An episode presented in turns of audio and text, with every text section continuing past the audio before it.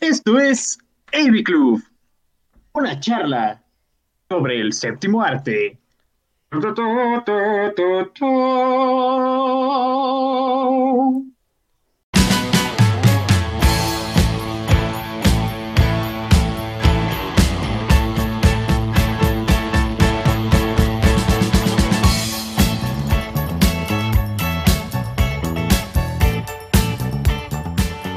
Hola, ¿qué tal? Muy buenas tardes, días, noches, o sea, cual sea la hora a la que nos estén escuchando. Les damos una vez más la bienvenida a esto que es el AV Club, una charla sobre el séptimo arte. Soy su anfitrión, José Andrés Vadillo, y me encuentro aquí con mi anfitrión, hola, soy Sebastián Cedeño, conocido como el Cheva, Cheva.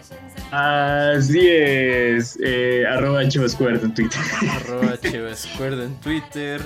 Eh, y pues esta es la época navideña en que todo el mundo eh, está encerrado en sus casas tratando de escapar de una muerte ah. inevitable. Ah, Así es, sí, sí, sí, estamos eh, celebrando la Navidad en este año tan caótico que es el, 2020, ah, pero eso, eso no nos detiene de, ser eh, cautivados por el, por el espíritu navideño, vaya. Así y, y, por eso estamos aquí en el Lady para celebrar esta, esta Navidad, hoy, hoy que es eh, día de Nochebuena, por cierto. Estamos aquí para celebrar esta Navidad como se debe, vamos a hablar de cine, más específicamente hablando, vamos a discutir películas navideñas el día de hoy. Así es. Eh, eh, dato curioso, creo que nunca habíamos hecho un especial navideño en el AV Club. No, nunca. Generalmente nuestras temporadas terminaban en noviembre y luego volvíamos como en enero, febrero. pero pero considerando que, bueno, ahora tenemos más control sobre, sobre este programa, pues bueno, o sea, nos podemos dar ese lujo de hacer este especial de Navidad. Así es, son testigos del primer especial de Navidad del AV Club.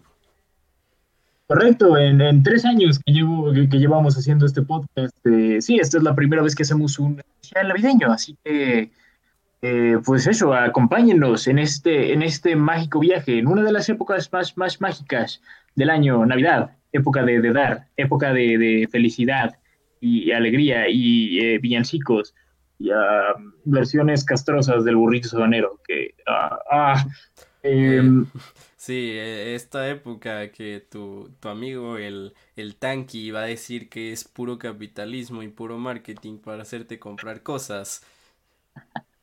Tiene un punto, pero arruina el espíritu navideño. Y por eso nadie lo invita a fiestas. Mira, sí, o sea, realmente, o sea, sí es obviamente es una celebración, eh, pues, demasiado capitalista, pero hey, hey, nos hace sentir bien, así que, hey. Sí, sí, lo, nos hace recibir calcetines y cuando eres adulto, los calcetines son el mejor regalo del mundo. Sí, cuando estás en tu infancia es como de, ah, chale, calcetines, qué agüite, pero ya que creces es como de, ay, huevo, calcetines. sí, em, es, es, es, el proceso de crecer. Eh, y bueno, Pepe, antes de empezar a discutir nuestras películas, quisiera preguntarte, eh, ¿eres un negador de Santa? Ah, no, claro que no. Eh, soy eh, fiel creyente de, la existencia de, Santa Claus. Creo que sí. sí. Muy bien, entonces este podcast no será incómodo. Eh, aquí los negadores de Santa no son bienvenidos, así que si lo son, váyanse. Em, Exacto, no, si Santa no existiera, o sea, ¿cómo explicas a, ese, a ese viejo de, traje rojo que cuando yo tenía como cuatro años estaba en el centro comercial y me preguntó, más bien me dijo que sabía que había dicho muchas mentiras? Obviamente Santa, ¿saben? O sea, no podría ser nadie más. Ajá, obviamente. Claro que sí. Sí. Claro que sí, que digo, sí, ¿cómo, explican que, cuando era niño me levanté y debajo del árbol vi una vi un regalo envuelto que decía de Santa? Así es. Ahí está escrito de, de Santa. Sí, exacto. Robar identidades es ilegal, gente. Ah, obviamente Sí. sí, ¿por qué crees que la gente que va al Polo Norte ya nunca regresa? En efecto. Se quedan ahí con Santa.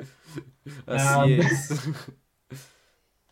Pero bueno, de, hecho, prima para los regalos que te da Santa, claro que sí. Eh, Yo pensé que eran convertidos en elfos, pero eh, tiene sentido también. Eh, suena una trama más interesante que una película que vamos a discutir. en efecto, pero bueno, habiendo dicho esto, ¿te parece si comenzamos con, eh, con las películas del día de hoy, porque digo, creo que no hemos, ni siquiera hemos mencionado cuáles son las películas de las que hablaremos hoy. No, no hemos ah, mencionado. Ah, eh, vamos a hablar acerca de, primeramente, eh, discutiremos un clásico de culto del año 1964 titulado Santa Claus conquista a los marcianos. Eh, hablaremos también acerca de otro clásico de culto del año 1983 titulado A Christmas Story, más conocido, sí, sí, sí. hablaremos también del clásico de los Muppets, eh, la adaptación de, del, del, otra vez diré la palabra, clásico cuento de Charles Dickens, eh, A Christmas Carol, Muppets, Christmas Carol. Eh, hablaremos también acerca de, una película un tanto olvidada para la televisión realizada en el año 2000, titulada El oso mandarina o The Tangerine Bear. Y finalmente hablaremos de Shrek. The Más específicamente, Shrek the Halls. Así es, porque qué mejor manera de hablar de la época navideña que un especial de Shrek. Así es, pero bueno, si te parece, vamos pasando a nuestra primera película del día de hoy. Así es. Muy bien, empezamos con esta cinta clásica del año 1964, dirigida por Nicholas Webster, titulada Santa Claus conquista a los marcianos, Santa Claus Conquers the Martians en su título original. Y bueno, ¿de qué trata esta película? Es, esta película trata sobre eh, pues unos marcianos que secuestran a Santa Claus porque eh, sus niños no son ni, no sé, secuestran a Santa Claus para quedárselo, no, no tengo, sé, uh, quiero empezar esto diciendo que el título de esta película es una mentira. Uh, Santa Claus no conquista a los marcianos, los marcianos secuestran a Santa. Ah, pero bueno, el punto es que sí, los marcianos, los marcianos secuestran a Santa y hay, hay cosillas de por medio y uno de los marcianos dice que, ah, sí, sí, sí, eh, no, no, no, valen pura caca. Lo, sí, no, y cosas pasan en la película. Eh, no es buena. no, de, hecho, Yo lo sabía. Esta película, de hecho, es eh, ampliamente considerada como una de las peores películas de toda la historia. Uh, tiene ese estatus de culto. También mucha gente pues la pone en esa categoría de, pues, de digamos, Plan 9 from Outer Space o The Room, de películas tan malas que son buenas. es que sí, o sea, está ese detalle. También, digo, cabe mencionar que la principal razón por la que esta, esta película es, popular hoy en día. Eh, se atribuye a la clásica serie eh, Mystery Science Theater 3000. pues sí, básicamente, si, si encuentras una película vieja que además es, es, así de que súper mala, infamemente mala, probablemente es popular gracias a esa serie. Ah, eh, sí, y esta, esta serie, pues es, libre de derechos de autor, entonces la puedes ver en Wikipedia si quieres. No, esta película, esta película. Perdón, esta película. Eh, no, no, no. Mira, Mystery Science Theater no, no, no, no está en Wikipedia, pero. Debería. Eh, sí, no, perdón. Eh, Santa Conquista a los Marcianos lo puedes ver en el reproductor de media de Wikipedia, que no lo recomiendo. Mejor vela en YouTube, pero. Sí, eh, es, es, de muy fácil acceso. Sí, exacto. Es, es, una película bastante fácil de encontrar y aún así eh, creo que nuestra generación se ha distanciado tal vez un poco de esta película. Con, con um, muy buenas razones. También con muy buenas razones. O sea, creo que nuestra a la generación anterior a la nuestra sí le, básicamente a, a los que les tocó Mystery Science Theater 3000 en su apogeo, pues sí, o sea, tienen mayor familiaridad, pero, pero pues sí, a nosotros no. Pero, um, sí. Eh, el, eh, ya, ya, que explicamos eh, poquito de cómo es que esta película ha sobrevivido al paso de los años, um, ¿qué podemos decir de esta película aparte de esto? Um, se dice que es la, es la primera eh, aparición documentada de, de, la señora Claus en una película. Eso, empiezo con un curioso. Qué, qué, buen legado. Sí, uh, literal, eh, digo, esto antecede a, a, la siguiente aparición de la señora Claus en, en la, el clásico de stop motion de Rodolfo el Reno uh, por literal tres semanas. Uh, oh, wow. ¿Te das cuenta que podemos haber hablado de Rodolfo el Reno? Sí, de hecho, eh, hubiera, hubiera sido interesante. Eso es algo muy raro, Rodolfo el Reno también. Pero, hey, tendremos el siguiente año para hacer eso. Así es. Um, sí, pero, hey, um, ¿qué más podemos decir? No sé realmente de la trayectoria de su director, eh, Nicholas Webster.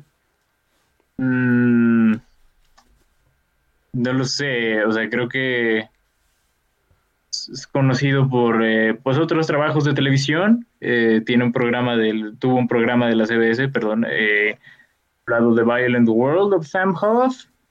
También, eh, que de hecho, o sea, es, eh, es famosa por tener el, el, primer uso de un micrófono sin cable en televisión. Ah, uh,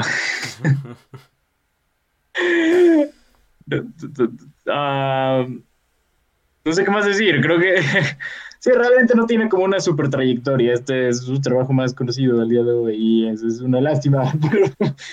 Pero, um, sí, imagínate que tu legado sea esta película. eh, oh, te, oh. te, voy a ser honesto, eh, yo no la pude disfrutar irónicamente. de, de, del mismo modo que The Room. Sí, no, no sé, es, creo que más que nada es porque es aburrida. Es, es, es, cierto, o sea, es, una película muy aburrida. Creo que, o sea, el disfrute irónico viene de cuando empiezas a verla con un ojo quizá más crítico y empiezas a fijarte en aspectos eh, más, más técnicos, no solo técnicos, pero en distintos aspectos de la película, que te das cuenta de lo ridícula que es, pero en efecto, o sea, creo que pudo haber sido más evidentemente mala y hubiera sido, se hubiera favorecido al respecto, ¿sabes? Um, de hecho, o sea, viendo esta película, lo, lo, que me puse a pensar es, si alguien la hiciera hoy en día, personalmente la consideraría una obra maestra. Uh, muy posiblemente. O sea, creo que sería una excelente comedia si la sacaran hoy en día. Ok. Y Sí, o sea, porque de nuevo, si saliera hoy en día no habría manera de que esto, de que esto fuera hecho de manera no irónica. De, manera irónica. Hay, cosas, eh, hay cosas de esta película tan, tan incompetentes, eh, tan evidentemente incompetentes que te quedas pensando, oh, wow, oh, wow, oh, wow. Me estás diciendo que esta es la rosa de Guadalupe de las películas navideñas. Tal vez, sí. Mira, te, te, diré esto. Las actuaciones de esta película eh, parecen como si alguien lo hubiera, como si a todos los actores les hubieran dado el, el, el guion media hora antes de empezar la filmación. Y, y es que había guion. Es que había un guion de por medio. Pero eh, sí, sí, uh, creo que para mí es el aspecto más evidentemente terrible de esta película. O sea, que creo que todas las actuaciones son eh, muy malas. Ninguna línea de esta película es creíble. Absolutamente ninguna línea en esta película es para nada creíble. No. Um, no eh, sí, tiene también eh, algunas de las peores actuaciones infantiles que he visto en, en, cualquier película en toda mi vida. Ah, Así. Eh, pero tiene plano secuencia. Que eh, son, o sea, son, son más producto de probablemente eh, no querer hacer cortes. posiblemente. Te, te diré, le daré esto a la película. Creo que en, en cuanto a la, la propia filmación, o sea, creo que en cuanto al manejo de la cámara, no es, no es tan incompetente como otras películas que se consideran en esa misma categoría. O sea, no es, no es Plan 9 from Outer Space en ese aspecto. Sí, no Ah, es, no es The Room grabando en Room. digital y en, de- y en ah, film, en rollo. em, Pero eh, creo que por eso mismo es que tampoco la puedo disfrutar tan irónicamente porque tiene algo de competente, Creo que, creo pero, que sí esta... pe- pero no Ah, es como, no, no es destacable, ¿sabes? Eh, no, eh, exacto. o sea, creo que si esta película fuera más incompetente todavía en ese, en ese aspecto, sería más disfrutable. Ah, honestamente. Am, Sí. eh, la, la historia también es, es la cosa más random del mundo, diré eso. Eh, Demasiado ah, random. Sí, no sé, empiezas viendo estos, estos marcianos viendo la tele, ah, y no sé, o sea, por alguna razón luego van como con este hechicero extraño, este, este sabio, creo, no sé, que, que les dice que sí, no, deben dejar a los niños jugar, porque si no dejamos a los niños jugar, se van a rebelar, ja, ja, ja. Y, dicen, ah, pues, ¿cómo, cómo dejamos a los niños, cómo le damos alegría a los niños? Vamos a secuestrar a Santa Claus. Ah,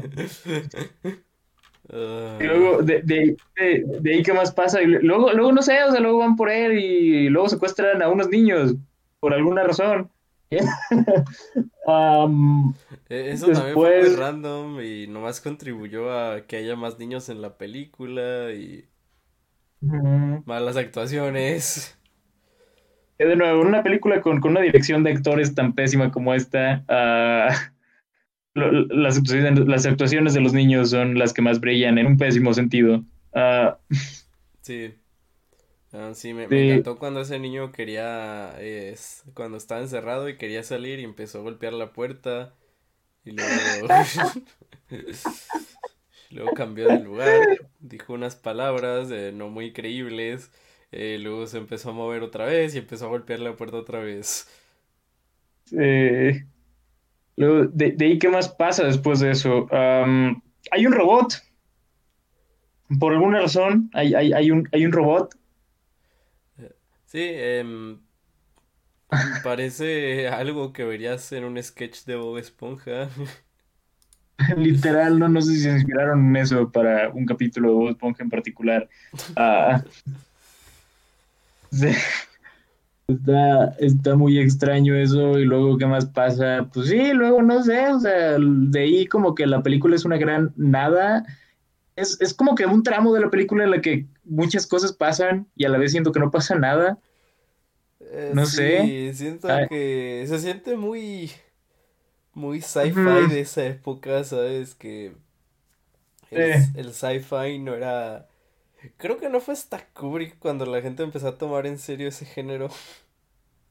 Sí, ¿qué digo? O sea, no, no, no neguemos que o sea, hay, hay, películas pues relativamente buenas, o sea, de, de la época también, pero eh, sí, no, pues, definitivamente fue Kubrick quien le dio mayor seriedad al género. Am, Sí, pero es, es una B-movie. película es... Esta es una B-movie, sí. Eh, el maquillaje no es bueno, ni siquiera para estándares de la época. no, de hecho el, maquillaje está muy mal, eh, eh, muy, mal ejecutado, o sea, que, el tono verde en la piel de los actores realmente se pierde demasiado. Ah, al, punto en el que si, al punto en el que si lo ves hoy en día, no sé, o sea, si, si aprietas los ojos parece como que están haciendo blackface o algo por el estilo. Ujú.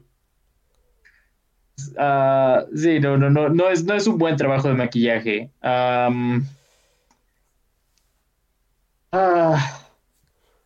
no, para nada. No, y Ah, eh, no, no le hace justicia a Santa Claus, que existe, no, no, que es real y existe.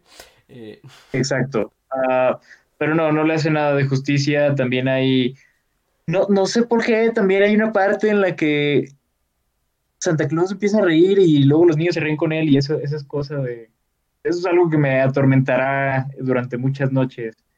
Eh, porque, Dios mío, que, que vaya, vaya escena, por eso sacado de una película de terror. Am, sí, es, es, muy extraño ese pedo.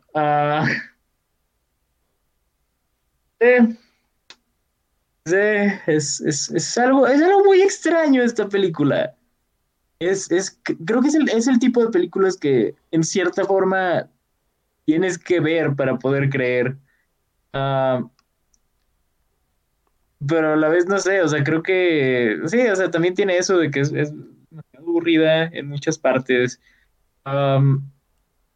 Hay, hay otra cosa que no hemos mencionado. Ah, el oso polar. Dios mío. no. Sí. Ah, yo no sé polar en esta película, pero eh, es. eh, o sea, no, no- no necesitas ser una persona muy inteligente para darte cuenta de que es, es un disfraz. O sea, es una persona en cuatro patas disfrazada de oso polar. Es, es, el- es- es probablemente el peor disfraz de, de oso que, que he visto en alguna película. Me hubiera quedado mejor una botarga. Sí, la verdad, o sea, si, si eso se iban, sí, mejor una botarga. Mínimo que no mostraran la cara tan evidentemente, ¿sabes? Así es. Eh, eh, ah, pero sí, ah, esta película ha tenido bastante, eh, bastante seguimiento de culto. eh, ya dije, o sea, en parte es gracias a Mystery Science Theater 3000, pero eh, también tiene, pues, eh, también es parte de la rotación común de Comedy Central. Eh, de hecho, o sea, poco después de, de que por reseñar ese programa, eh, Comedy Central la, la pasa prácticamente todas las navidades a partir de 1991. Wow. Sí. O bueno, no, más bien, más bien el, el episodio de, de Mystery Science Theater 3000 en el, que- en el que discuten esta película, más bien, perdón. Ah, Pero- eso suena más interesante que la película en sí. Sí, Eso, eso era muy interesante. Pudimos haber reseñado mejor el episodio de, de Mystery Science Theater 3000. Oh, pero nos quedamos con esta película que entiendo cómo alguien la disfrutaría irónicamente. Ujú. Es, es muy mala. No, no me hace enojar, nomás. Ah, Y creo que me decepcionó en el sentido de que es aburrida y ya. Es, es- es- es muy aburrida, pero sí, no, o sea, tampoco diré que es lo suficientemente interesante como para odiarla, así de que detestarla. Simplemente es una, es una pésima película, pero o sea, creo que no tengo sentimientos también súper grandes. O sea, no, no diría que es de las películas que más odio en esta vida. Sí diré que es posiblemente de las peores que he visto, pero no es de las que más odio. Sí, yo, yo diré lo mismo. Creo, creo Eh. que no puedo discutir mucho de ella. em, probablemente luego me eche el capítulo de Mystery Science 3000. Eh, ¿qué más? Bueno, acá hay algo que cabe mencionar de, de- Hay también algo que no hemos mencionado, el stock footage. Como la mitad de esta película es stock footage. Ah, sí es cierto.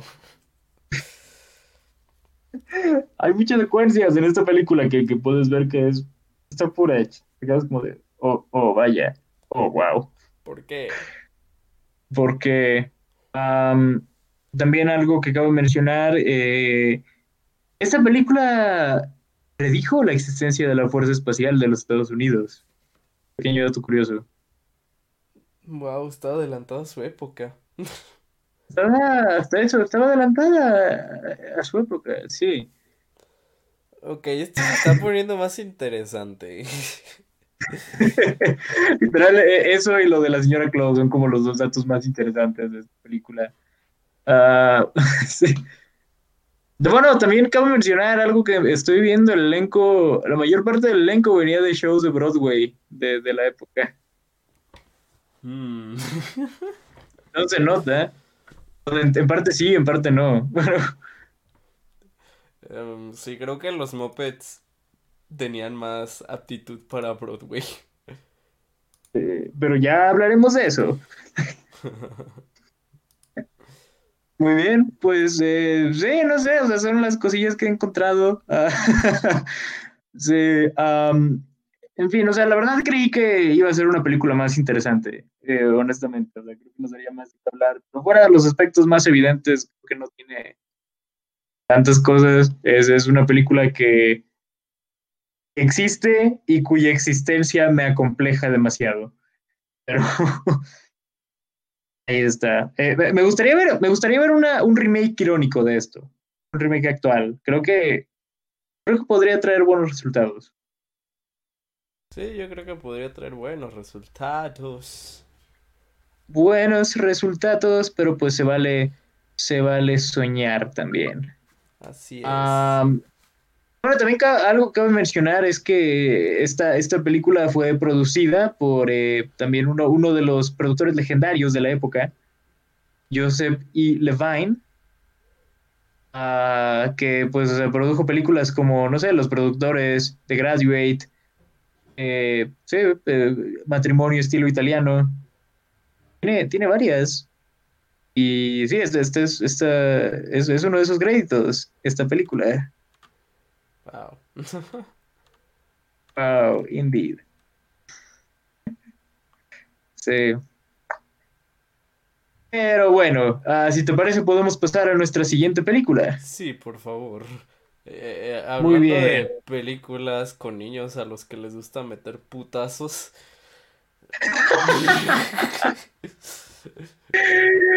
A Christmas Story, película del año mil...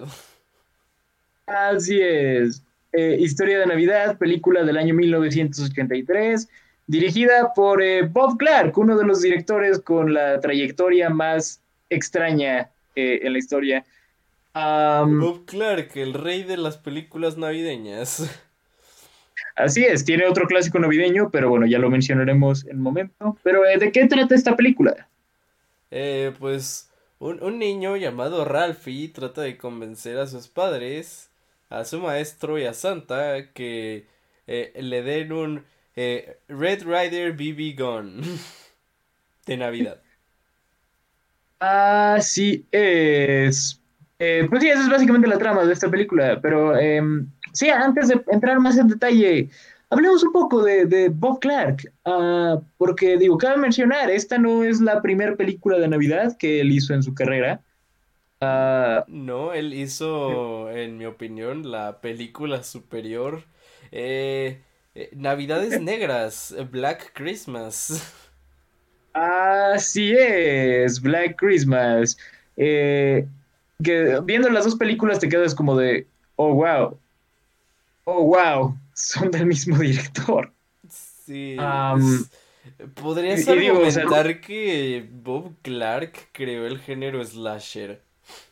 Sí, sí, o sea, realmente se le atribuye a él, gracias a Black Christmas. Ajá.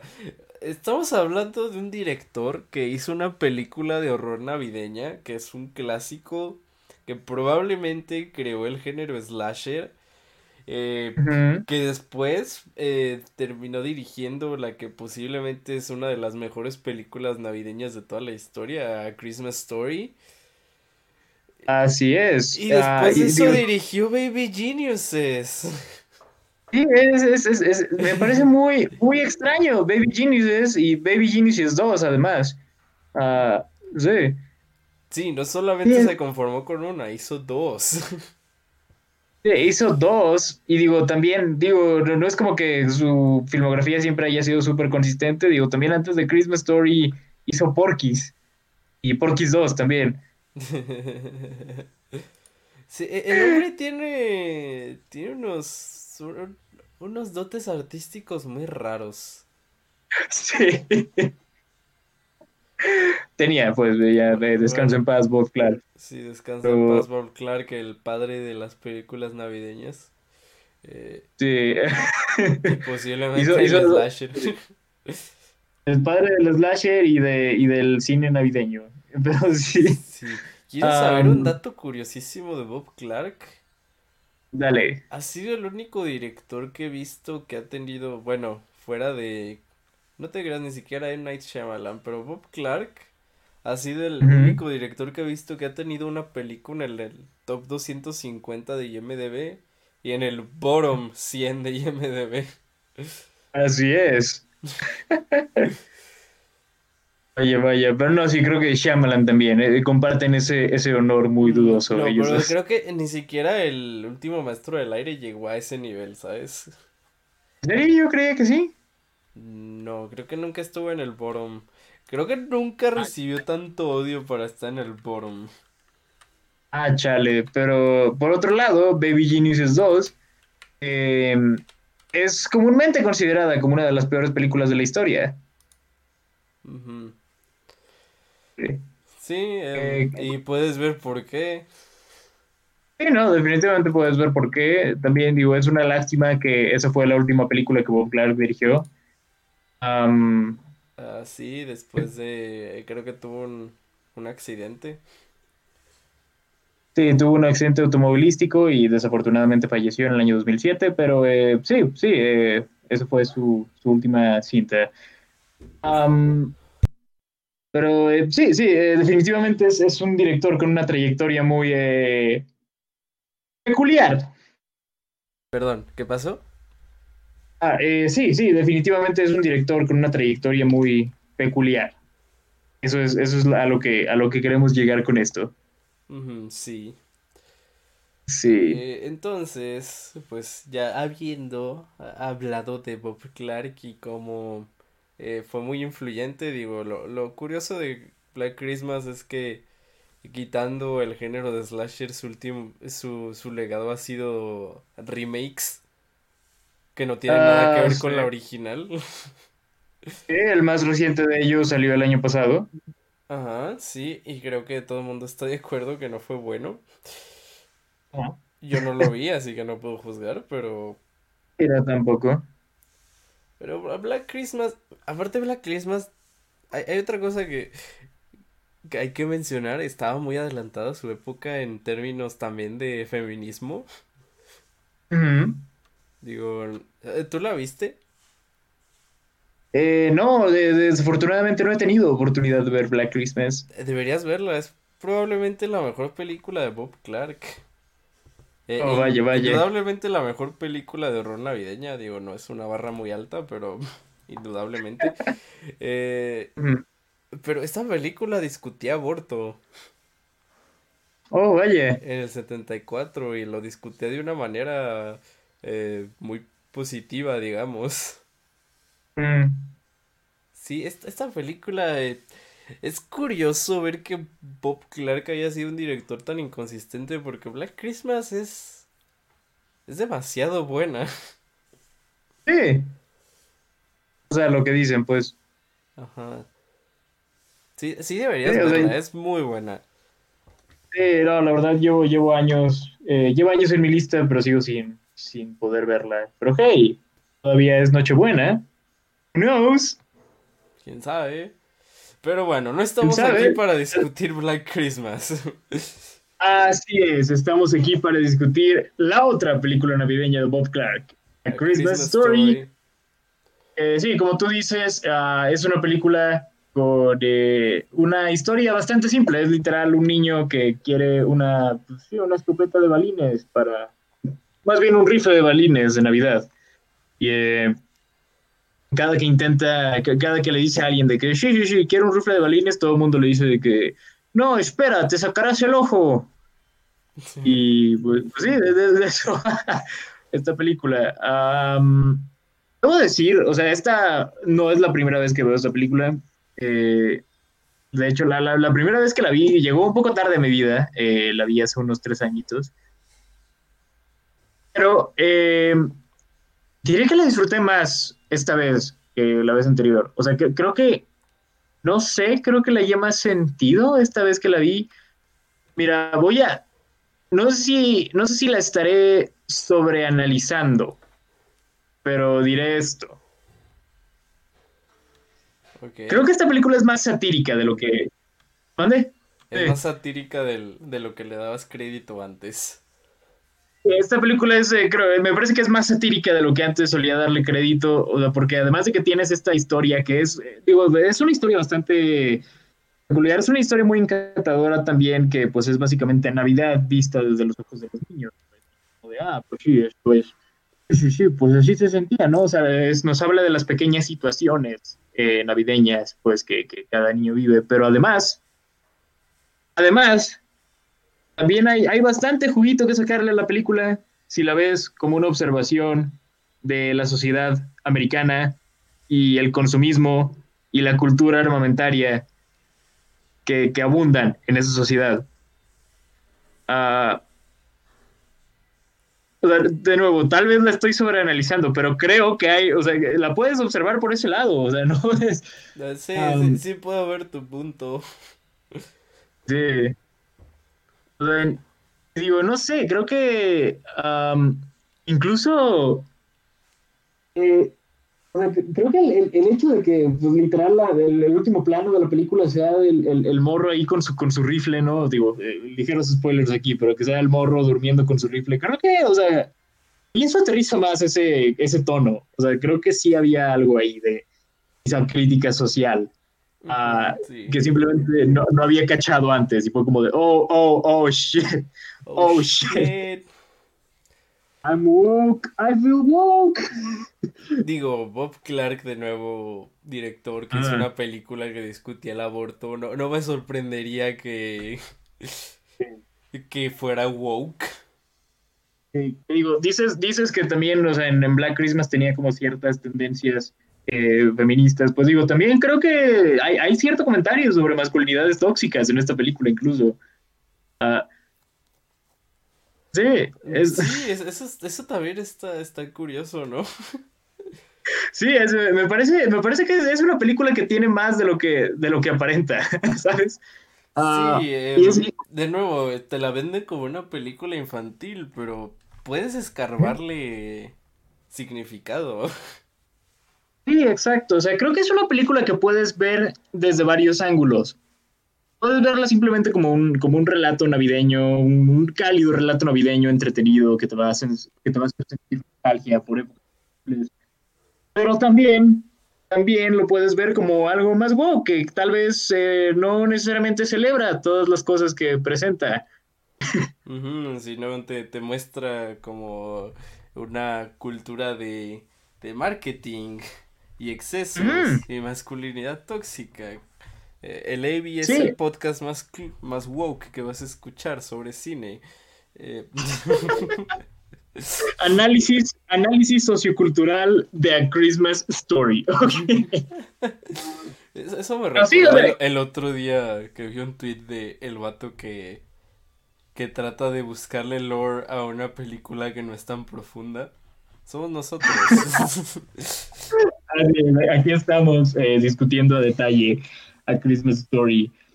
Pero sí, o sea, creo, creo, que, de nuevo, o sea, más que nada eso también nos habla de la obsesión de los gringos con las armas y de cómo esta obsesión, pues, se está presente desde una corta edad. Y digo, es algo que era verdad en ese entonces, era verdad en la época que esta película presenta, que digo, la película no me acuerdo en año, en los 40, tal vez, ya no me acuerdo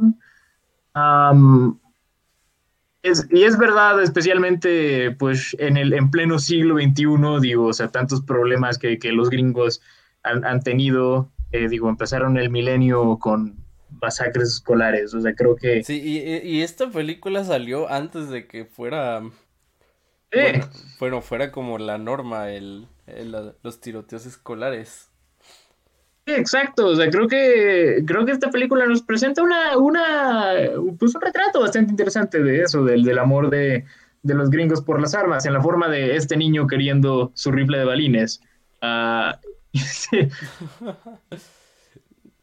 sí. que digo, yo, yo también de, niño quería un rifle de balines, ¿no? Pero ese no es el punto. Eh... el punto es que sí, o sea, realmente esta película nos dice, nos dice muchas más cosas de la sociedad estadounidense de las que pensarías a un nivel superficial. Sí, esta ah. película es más, eh, digamos, es más de lo que aparenta y, y ha resonado con muchísima gente. Eh, digo, estuvo en el top de IMDB por muchísimos años. Digo, ya no está, pero creo que vuelve periódicamente. Sí, en estas épocas. De repente. Pero sí, sí, o sea, es una película que puedes ver porque ha conectado con tanta gente, porque incluso si no la ves como, como sátira, eh, de nuevo, o sea, es es un relato navideño que es bastante encantador, que tiene pues varias situaciones muy cómicas. y es eso, o sea, también funciona viéndola solo en ese nivel. Tiene, pues sí, tiene muchas secuencias bastante icónicas. Digo, ya mencionamos ese, ese running gag de, de, ah, te vas a sacar el ojo. sí. Pues tiene, tiene, tiene, tiene, varias cosillas, o sea, tiene también la icónica lámpara en forma de pierna, Ah, que, el padre, el padre del protagonista gana en una, no sé, por, resolver un crucigrama, si mal no recuerdo. Sí, sí fue por el crucigrama. Eh, sí tiene running gags graciosas. Eh, mm. Incluso algo que, volviendo a Bob Clark que dirigió Black Christmas, eh, en Black Christmas hay unas secuencias que ves desde la perspectiva del asesino que son como en... en ¿Cómo se llama? En POV. POV. Agarran... Bob Clark agarra eso y lo pone en esta película también. Es lo mismo que pensé, porque, o sea, de nuevo, o sea, no he visto Black Christmas, pero estoy consciente de esas escenas, o sea, estoy consciente de lo que hizo en ese aspecto. Y eh, sí, no, esta película me recordó mucho eso en una escena en particular. Sí, lo cual no esperaba ver que el estilo de Black Christmas se reflejara en A Christmas Story. Sí, pero así fue. sí, e incluso podrías argumentar que son escenas más terroríficas. Es, una escena bastante peculiar, la escena en la que lo muestran. Uh, sí, o sea, también es, es, una escena muy, eh, muy llena de ansiedad, diré eso. Sí, sí, sí, es. Eh, Bob Clark utiliza eso perfectamente para inducir ansiedad. Sí, sí, concuerdo. Ah, sí, no, o sea, creo que en, términos de realización, creo que es una película bastante competente también, o sea, en, la forma en la que está realizada. Creo que es, también algo que debe mencionarse.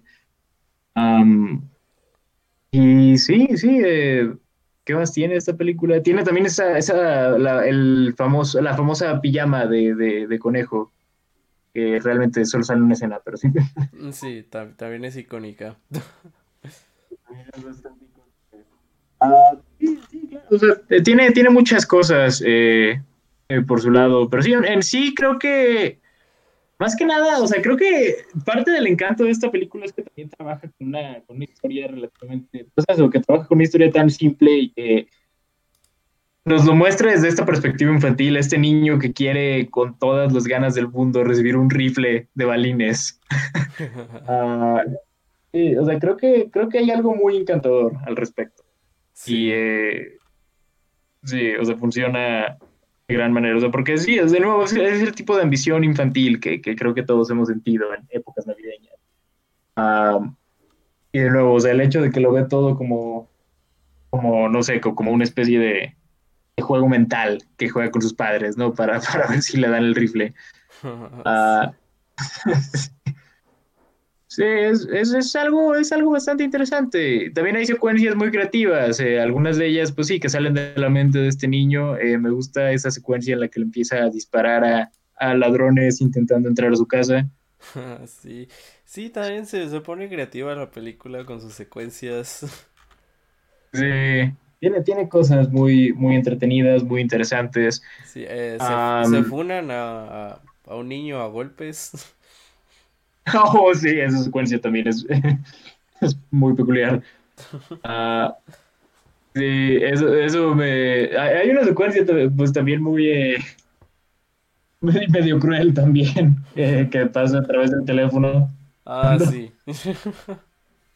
después de que después de que le lavan la boca al niño con jabón y le, le dicen de ah, sí, eh, ¿quién te enseñó esas palabras? Para no, para no delatar a su padre, dice eh, el nombre random de uno de sus amigos. Sí, que, me gusta también cómo esta película se censura.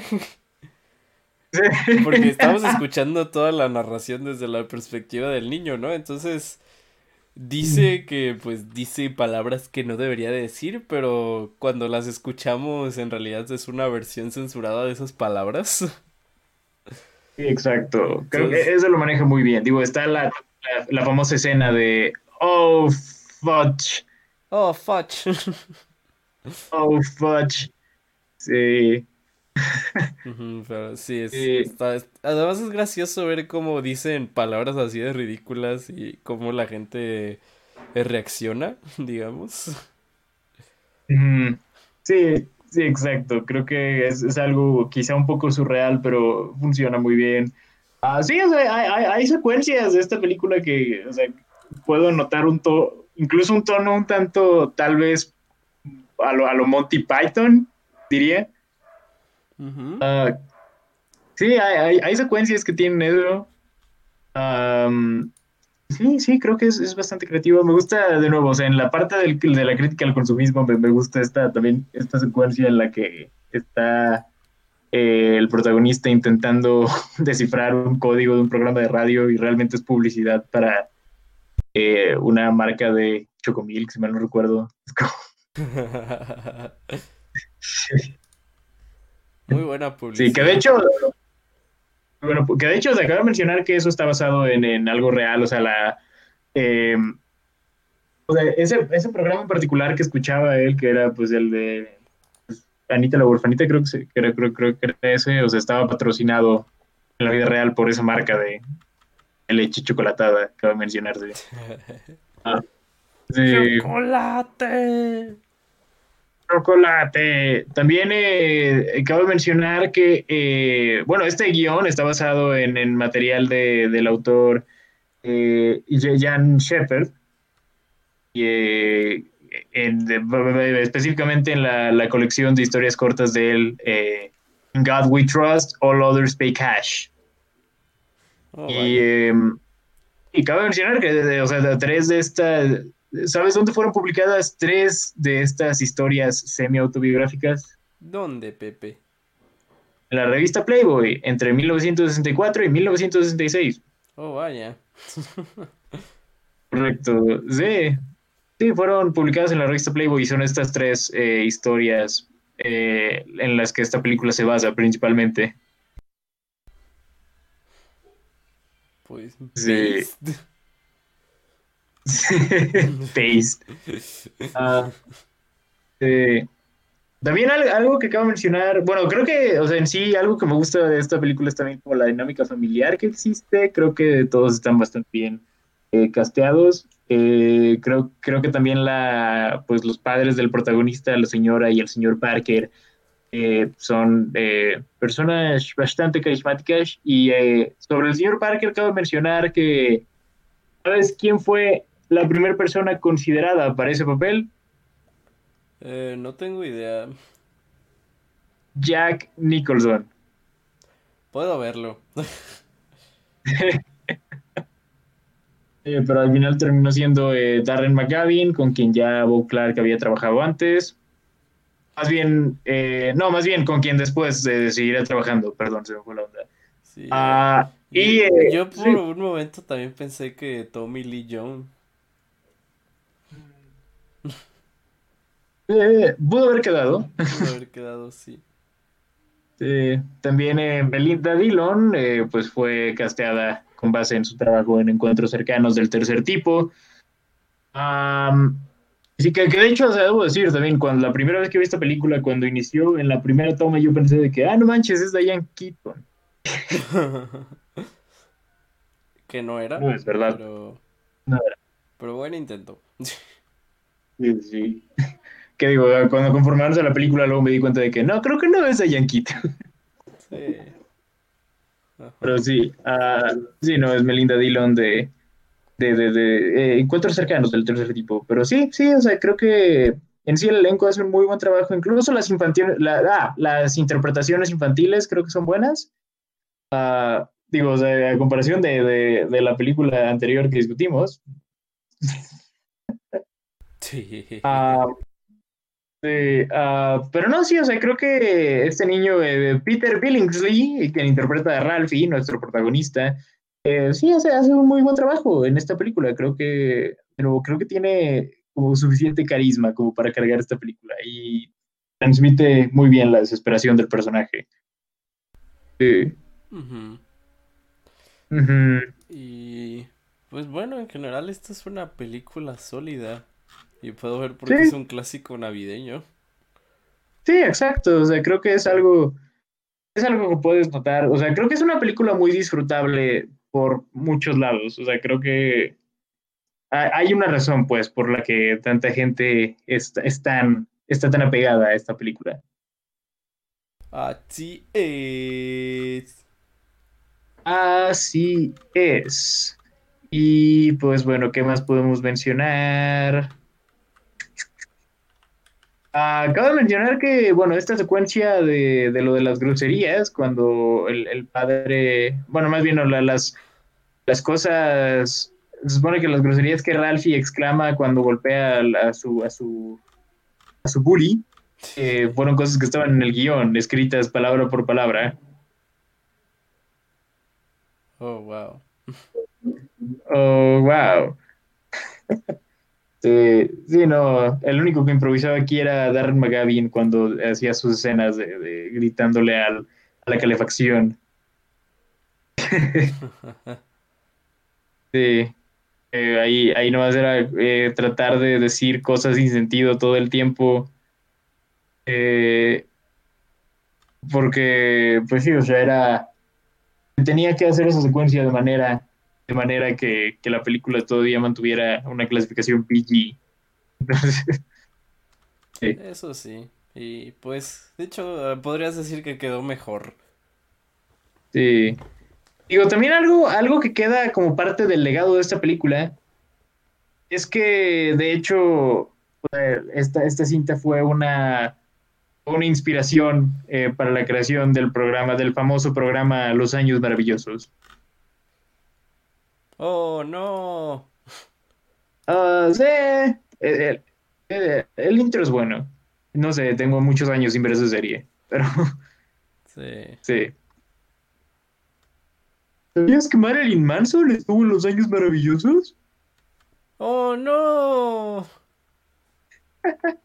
no, de hecho no. Es de eh, clásica, clásica historia, clásico, clásico mito urbano. Sí. Pero bueno, ¿te parece, eh, te, ¿te, parece entonces si pasamos a nuestra siguiente película? Sí. Muy bien. Danos la transición. Ok. Hablando de películas eh, con críticas al capitalismo. Hablemos entonces de nuestra siguiente película, este clásico del año 1992, dirigido por Brian Henson, el hijo de Jim Henson, eh, titulado Muppet Christmas Carol, o en español, Una Navidad con los Muppets.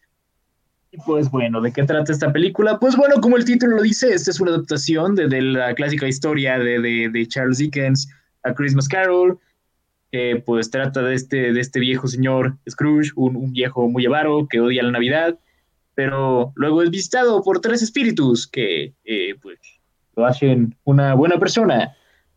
Y sí, básicamente de eso se trata eh, esta película, obviamente con su giro, con su giro Muppet, uh, como pues como el título también lo implica. uh, y sí, sí, esta, esta es eh, pues una película bastante, bastante querida.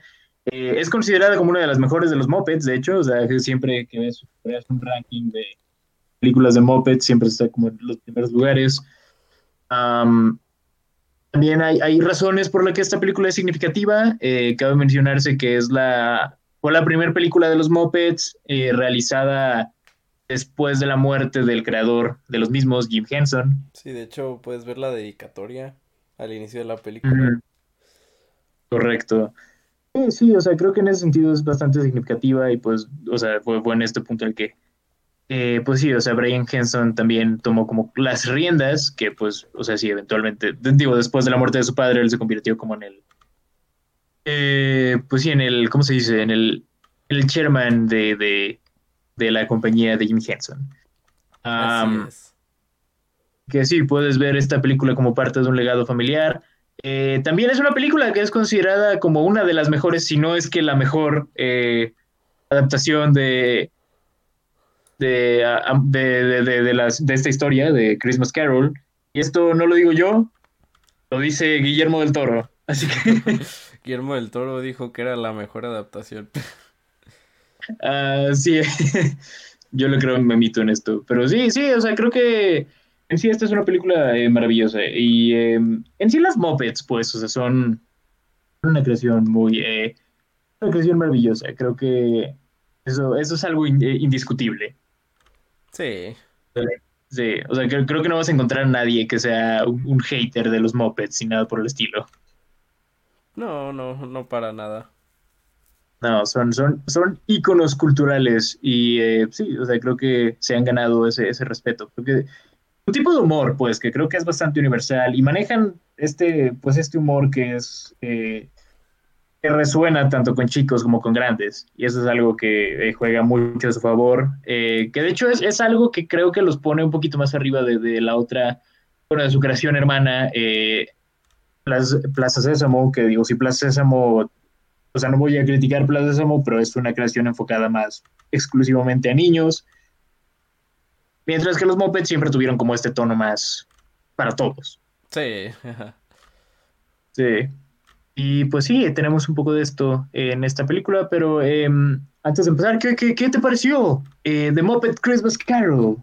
muy buena, muy buena. Em, debo decir, no, no sé si has leído el cuento original de Charles Dickens. Hace muchos años. Bueno, hay algo en particular que no me gustan de las adaptaciones. Bueno, ¿qué, hacen las adaptaciones de, ese cuento? Que después de leer el cuento no puedo evitar notarlo. Y es que si lees el cuento, de pues Scrooge básicamente es, es una persona muy... como a partir del primer fantasma ya puedes ver que está... Está como siendo muy reflexivo, ¿no? Y más comprensivo. Sí. Y algo que la película, las películas hacen es que Scrooge realmente no aprende su lección hasta, hasta cuando lo visita el tercer fantasma. Hasta que literal lo, lo, mata simbólicamente. Ajá, hasta que lo mata simbólicamente y, y empieza a ver que, oh, tengo que cambiar porque si no este va a ser mi futuro. Pero en el cuento original, desde su pasado, como que Scrooge ya empieza a decir, ok, creo que sí no he sido muy bueno. Ajá, como, como ves este proceso y no es algo que tenga que llegar a extremos, digo que sí lo llega, pero, pero para ese punto Scrooge ya, ya se nota que es un hombre que está aprendiendo su lección. Sí. Sí, y, es algo que... Ajá, y es algo que no me gusta de muchas adaptaciones. Esta película no comete ese error. Sí. Em, lo cual creo que ayuda a, curiosamente a que sea una de las adaptaciones más fieles. Sí, o sea, este, la, versión con mopeds es, es de las versiones más fieles que hay. sí, que ah. te voy a ser honesto. Eh, al mismo tiempo, como hay tantas adaptaciones y he visto esta historia tantas veces, es difícil que me sorprenda. Sí. Esta es probablemente la historia más reciclada de todas las historias navideñas. Sí, no, eh, concuerdo, sí. Eh, pero sí, hay algo en esta versión de Muppets que la hace destacar del montón. Y eh, desde, empezando por la música. Sí, uff. Esta, esta, canción, digo, esta película tiene un montón de bangers. Tiene muchos números musicales muy buenos. Sí. Sí, y digo, por lo general que sean mopeds lo suele hacer mejor. Ahora, e, es, es raro ver a Michael Caine en este tipo de rol. Pero es, es, lo que voy a decir al respecto. Creo que Michael Caine fue el Scrooge perfecto, honestamente. Sí, en, en una época en que tenías al Scrooge de, de Bill Murray, e, este fue el Scrooge perfecto. Sí, no, para mí Michael Caine es el Scrooge perfecto. O sea, puede ser, puede ser cruel cuando tiene que ser cruel, puede ser, eh, puedes empatizar con él cuando tienes que empatizar con él. Ah, y tiene muy buena química con, con, estos títeres, también es algo que cabe mencionarse. Eh, debo decir, Michael Caine, eh, para aceptar este rol, dijo que tenían que fingir que los Muppets eran actores reales y que estaba haciendo una adaptación de Shakespeare. Sí. Creo que, sí, tengo entendido que la cita exacta es, eh, voy, a, voy a interpretar este papel, voy a, bueno, voy a estar en esta película como si estuviera trabajando con la compañía real de Shakespeare. Eh, nunca, voy a, nunca voy a parpadear, eh, más bien a guiñar, nunca voy a guiñar, nunca voy a hacer algo como titireteresco. voy, a, voy a interpretar a Scrooge como si fuera un rol exclusivamente dramático y como si no hubieran títeres a, mi alrededor. Así es. Y sí, lo puedes verlo. Todo un actor de método. un actor de método. Y no, puedes, puedes verlo. O sea, creo que, creo que es una gran actuación por parte de Michael Caine en esta película. Sí, como se nota que le puso esfuerzo y le importaba, aunque suene muy mamador todos sus requisitos. sí. Que también digo, cabe mencionar que él no fue la primera opción para interpretar a Scrooge, por cierto. Eh, ¿Quién era? Ah, pues habían varios. Hasta, estaba David Hemmings, era uno de ellos. Eh, Ron Moody también. David Warner. Los actores ingleses por ahí. Y eh, también, y esto se me hace muy curioso, famoso, legendario comediante americano George Carlin. También oh, estuvo considerado. Sí, eso hubiera sido interesante también. Me sorprende que, que, no hayan considerado también a Tim Curry. Sí, de hecho, ahora que lo pienso, o sea, no, hubiera sido mala opción tampoco. Que digo, Tim Curry apareció en, en la siguiente película de los Muppets, pero... Pero sí, Tim Curry, la verdad, hubiera sido un Scrooge perfecto, honestamente. Sí, no, yo concuerdo, pero de cualquier forma, o creo que tomaron la decisión correcta seleccionando a Michael Caine, porque, uff, uff, maravilloso trabajo que hace aquí. Así es. Así es. Y eh, también, digo, cabe mencionar, pues, eh, eh, digo, si hablamos de casting, creo que también todos los Muppets estuvieron muy bien seleccionados en cuanto a qué papel iba a tener cada uno. Uh, Gonzo, Gonzo la hace de Charles Dickens en esta película. Y digo, a, pesar de que sabemos que no es como la, la, interpretación más fiel que pueda haber de Charles Dickens, ah, de cualquier manera también carga con un gran peso esta historia. Y eh, sí, ¿no? es, es, una muy buena presencia. Gonzo es de los mejores mopeds que hay, ¿ok? Así es. Así es. Y sí, sí, creo que de nuevo, el tener a, tener a Gonzo al frente de esta historia eh, como narrador, creo que, creo que le, le da bastante personalidad. Pues. igual, digo, creo que también está, pues, Kermit, eh, bueno, René, Kermit cuando todavía era René. sí, también eh, como, como el Bob Cratchit, pues sí, o sea, también tiene muchísimo sentido. Uh, y tienes también estos, ah, ¿cómo se llamaban estos dos, eh, estos dos personajes, los viejillos, estos eh, Waldorf y, y Statler, que, que, interpretan también a los, bueno, eh, Robert Marley y, ah, ¿cómo se llama el otro? Robert y el, el otro hermano, el... Oh. Jacob Marley, sí, que, no, que, sí, Jacob Marley, que de hecho, o sea, tengo entendido que ahí fue nada más para o sea, realmente en, la historia original nomás es Jacob, ¿verdad? Sí. Pero sí, sí, o sea, tienes a Jacob y Robert Marley interpretados por, por eh, Waldorf y Statler, que pues son los dos viejos gruñones de los Muppets, que también eso es como, o sea, casting perfecto. Mua. Mua. Mua. Me, quito el sombrero. Ah. Pero sí, o sea, creo que, creo que tiene mucho de eso. Ah, y de nuevo, o sea, esta película también tiene mucho, mucho humor Muppet, obviamente, como es de esperarse. Eh, es tal, tal vez de las, de las cosas más serias que hay de los Muppets, pero sigue siendo algo de los Muppets. Tiene, tiene mucho de ese tipo de humor físico y gran parte de ello, de ello viene de, pues, de Rizzo y de Gonzo. Pero en general, creo que también es una historia con, con, digo, es una película con mucho corazón. O sea, puedes ver que hay un esfuerzo por, hacer una, una, muy buena adaptación de, pues, esta historia original, vaya. Así es.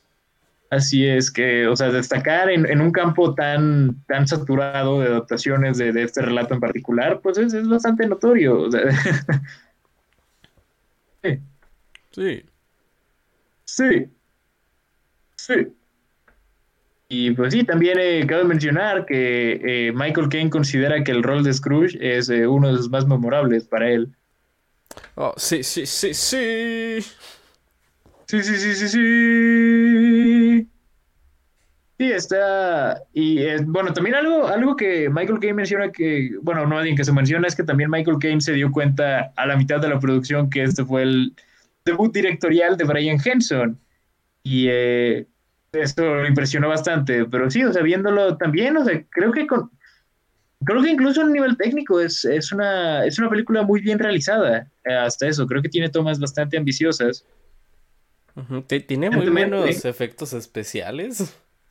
Tiene muy buenos efectos, correcto. Sí, tiene muy buenos efectos. Creo que la fotografía está muy bien lograda. Hay movimientos de cámara también bastante impresionantes. Sí. Sí, creo que en sí es una película muy bien realizada, fuera de. Fuera de, su nivel de entretenimiento y, uh, y, todo eso. O sea, creo que es, es un muy buen trabajo directorial también por parte de Brian Henson. Sí. Pero bueno. ¿Qué más podemos mencionar de esta película? ¿Qué, hay que mencionar? Es una peli, es una adaptación de A Christmas Carol de Charles Dickens. Sí, o sea, creo que todo lo que pudimos haber mencionado ya está. O sea, es, es una película que se destaca bastante bien. Pero sí, o sea, no, no, no, no, no ofrece como que grandes sorpresas, pues, o sea, es, de nuevo, es es, una historia que hemos visto ya muchas veces. Mm, sí, de demasiadas veces, pero esta sí es de las mejores adaptaciones y no es que la mejor. Correcto.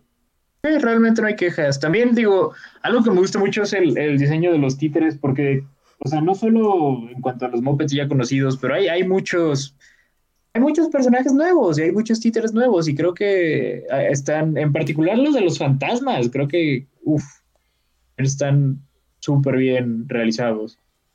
Sí. Sí.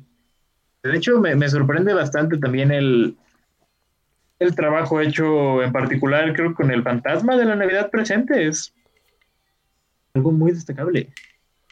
Así es, así es, así es. Muy bien. Pues eh, sí, creo que es, es todo. O sea, ¿algo más quieras mencionar? Eh, no, creo que podríamos pasar a nuestra siguiente película. Ok, me parece bien. Si no tienes datos pues, curiosos. Pues ando buscando a ver qué, más encuentro de datos curiosos, aparte de lo que ya mencionamos. tengo entendido que, bueno, hay, algo interesante en cuanto a la filmación de esta película que de nuevo, durante la filmación, para poder permitir que, los mopeds y los actores humanos estuvieran eh, pues en, la toma, eh, tenían que remover y reinsertar suelo. Y sí, Michael Caine a ratos tenía que, tenía que caminar sobre, pues sí, sobre tablas en medio de los mopeds y de sus intérpretes. Pobre hombre. Eh, y pues sí, creo que en, ese aspecto también, digo, es, es, algo interesante, pues ver cómo, pues sí, ver, ver también cómo, cómo se, se hacen este tipo de cosillas, porque sí hay, hay, hay tomas de esta película que te hacen preguntarte como de wow, o sea, ¿cómo le están haciendo para mover los títeres? sí. Pero no, sí, funciona, funciona. Y pues bueno, yo creo que pues sí podemos pasar a nuestra siguiente película entonces. Ok. Em, pues hablando de películas donde juguetes interactúan con el mundo real. Hablemos acerca de esta película eh, para televisión del año 2000 titulada El oso mandarina. Eh, ¿De qué trata esta película, Sebas? Em, pues básicamente eh, un oso que tuvo un error de fábrica y le cosieron una, una sonrisa al revés. pues tiene que encontrar la manera de que lo compren antes de Navidad. Así es, capitalismo, gente, capitalismo. Sí, sí, sí, esta, esta película la pasaban, creo que siempre en, en Cartoon Network cuando hacían su sus especiales de Navidad.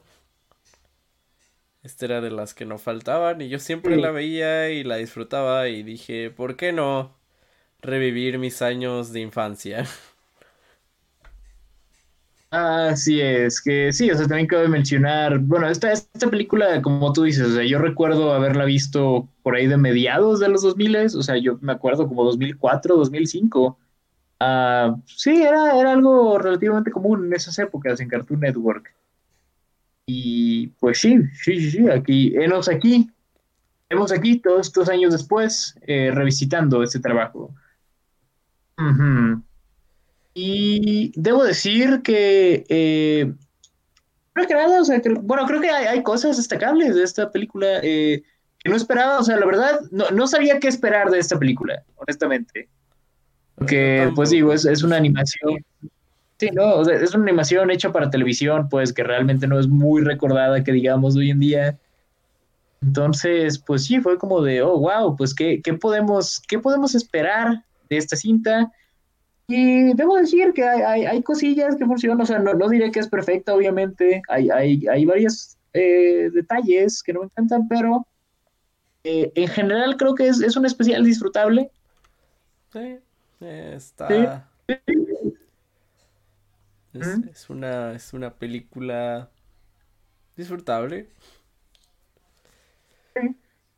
Tiene, eh, algo que quiero mencionar, que, o sea, me, di cuenta de esto mientras lo veía, tiene, tiene un elenco de, personajes muy, bueno, de actores más bien muy interesante.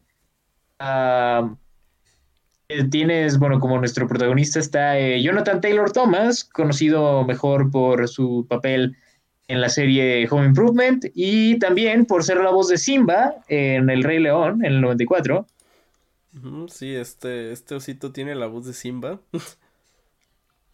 Así es. Eh, digo, también eh, Jenna Elfman, a quien eh, conocerán por, por sus roles en, series como Darmy y Greg, digo, Darmy Greg, o en películas como Looney Tunes de vuelta en acción.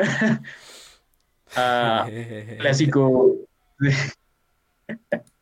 película muy infravalorada a mi parecer, pero eh, Jenna Elfman aparece en esta película también, eh, Howie Mandel, David Hyde Pierce, eh, famoso, más, conocido por, por Frasier y por Good Wife y por Los Simpsons, bueno, yo, lo, yo me acuerdo por Los Simpsons, ah, también aparece aquí, y uh, algo de lo que me estoy dando cuenta, eh, que no me había dado cuenta, Marlon Wayans. Oh. Oh no. Marlon Wayans tiene, tuvo un papel en esta película, pues él, hace de, este chango eh, Louis Louis, a Louis Blue, que diga Louis Blue, Louis Blue, Louis Blue, ah. Oye, ¿esto no fue el mismo año que Requiem por un sueño? Sí, fue el mismo año de Requiem por un sueño, exacto, sí. Eh, eh, podríamos decir que el año 2000 fue el punto más alto de la carrera de Marlon Wayans. Sí, pues fue, fue el año de, de Requiem por un sueño, sacó Scary Movie, uh, Tiger Bear. Más, en ese año también fue, fue anfitrión de, de, de los, de los MTV, de los MTV Video, Video Music Awards. Sí. Pero sí, de hecho, o sea, si, si, ves, si ves la, su filmografía listada, sale de que en el año 2000, literal, Requiem por un sueño, Scary Movie, El oso mandarina. Qué buena sí. filmografía. Muy buena filmografía. Muy, muy buen año, déjame decirte, para, para ser Marlon Wayans. Sí, y luego ya no lo fue.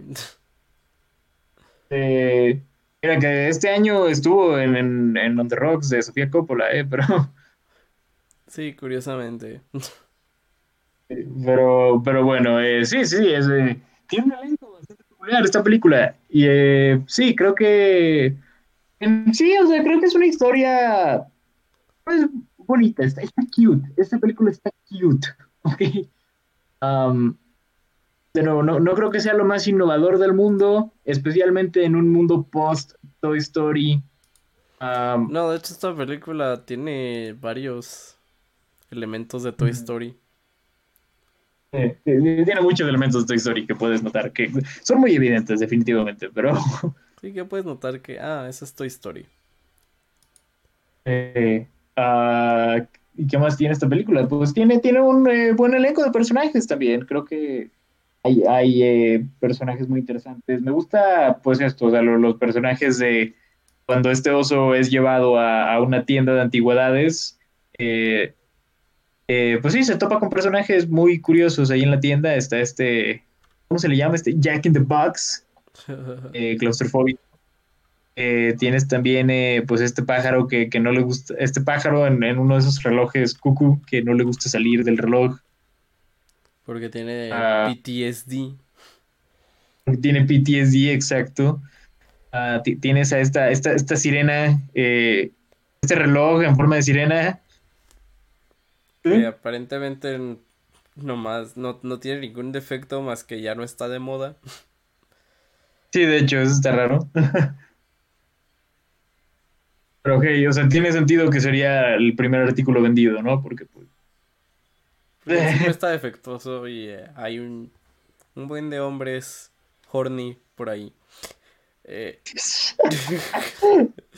Pero eh, también quiero mencionar algo. De, debo decir que la lógica con la que funciona esta película se me hace muy uh, extraña, especialmente tras haber trabajado en departamento de, de juguetería puedo decir que hay, hay, hay cosas que me, que, que, me dejaron pensando como de, esto no pasaría así, ¿verdad? O sea, está... De ledón. Pues mira, o sea, se supone que, que fue, o sea, esto, estos juguetes fueron fabricados en, pues, por ahí de, de Día de Acción de Gracias, dígase un mes antes de Navidad. ¿Quién compra juguetes de Navidad con tanta anticipación? ¿Cómo, cómo es que se vaciaría todo el estante de osos mandarina no, no se llamaban así, pero es todo este estante de osos en tan poco tiempo, faltando un mes para Navidad. Y además de eso, creo que el, el cajero de la tienda cometió una, una acción bastante irracional al, al, simplemente dejar así, por, ¿sabe qué razón le dio en, la mesa de descuento al, oso? O sea, ni siquiera lo consultó con su gerente ni nada por el estilo. Simplemente dijo de que, oh, no se nos vendió en un día ok, voy a dejarlo en la mesa de descuento.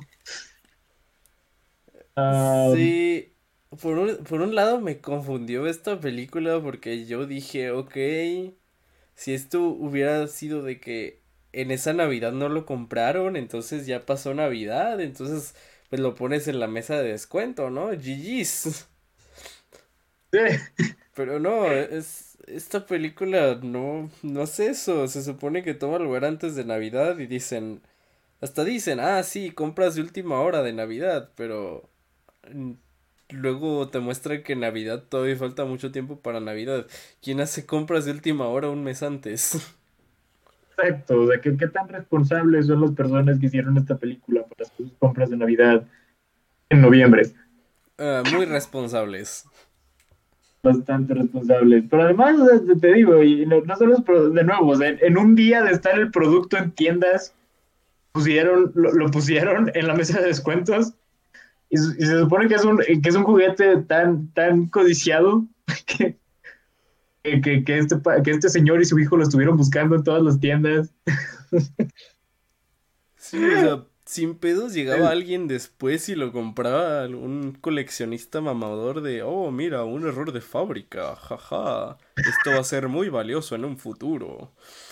Exactamente lo que pasa más adelante. Sí, que tampoco tenía mucho sentido, pero ya lo discutiremos. Ya lo discutiremos. Pero sí, me, parece muy extraño que, que tomaran decisiones tan apresuradas en, en, un solo día de estar el... O sea, en, solo 24 horas de estar el producto en la tienda Además de que, o sea, también de. Y luego 24 horas en la mesa de descuento se lo llevan a la tienda de antigüedades. Eh, sí, y me hace preguntarme, ok, eh, ¿tiene un pacto con este señor? ¿Cómo funciona? Eh, ¿Y se los venden más baratos? ¿Se los regalan porque no los pudieron vender? ¿Qué está pasando aquí?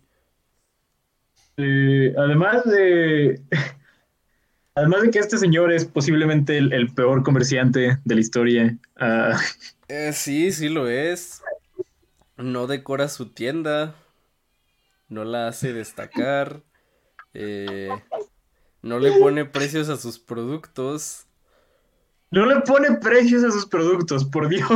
es así como cuando la gente le pregunta, hey, ¿cuánto cuesta? El, el señor es de, ah, hazme una oferta.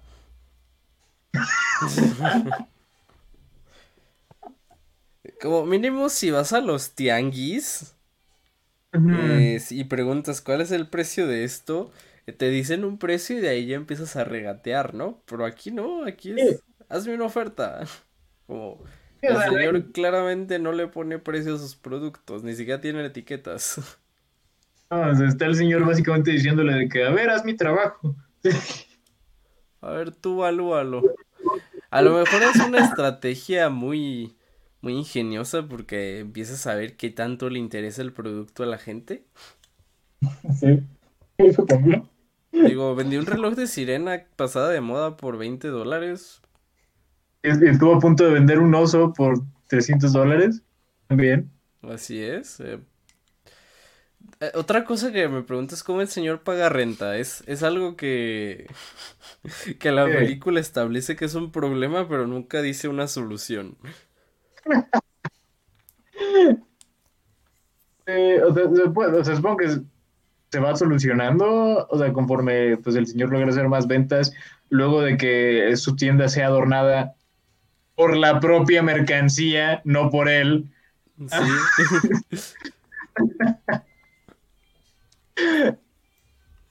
Not good. Not good. ¿Qué demonios? Este señor es un comerciante tan eh, incompetente que tiene que esperar a que la mercancía haga su trabajo por él. Ah. vaya, vaya. Ah, o sea, creo, creo que, que, la tienda esté debajo de un puente no es el único problema. De hecho, suena más a una excusa. sí. Sí. De hecho, no vería por el puente necesariamente le afecta, pero está bien. ¿Y eh, qué más podemos ver? Pues digo, también está este señor medio, medio shady, ¿no? Que, que, estuvo dispuesto a pagar 300 varos por un oso, digo, 300 dólares por un oso de peluche. Sí. Sí, ¿qué, onda con eso? Ah, aparte, el, señor tenía, el señor tenía uh, pues, eh, un, un, ¿cómo se dice? Ah, se me acaba de ir la palabra. Monóculo. O sea, literal, ah, sí, tenía un monóculo. Y si, si quieres eh, una, una buena manera de hacer que tu personaje se vea shady, dale un monóculo. Sí, se, se veía muy shady, que Honestamente, los coleccionistas son gente muy shady en general, pero. También digo, la, la, persona que la persona que compró el reloj de sirena ya medio sus. Ah. pero sí. Ah, sí, sí, era. Hay, hay, hay, hay, cosas en esta película que son muy shady. Que te quedas como de, ok, ok, ok, qué, qué raro, qué, qué extraño. Sí. Y pues, sí. Ah, pero sí, creo que, creo que son eh, pequeñas inconsistencias que hacen que la película sea más entretenida también. Definitivamente. Sí. Porque no sé, fuera de eso, ¿qué más hay que mencionar de esta película?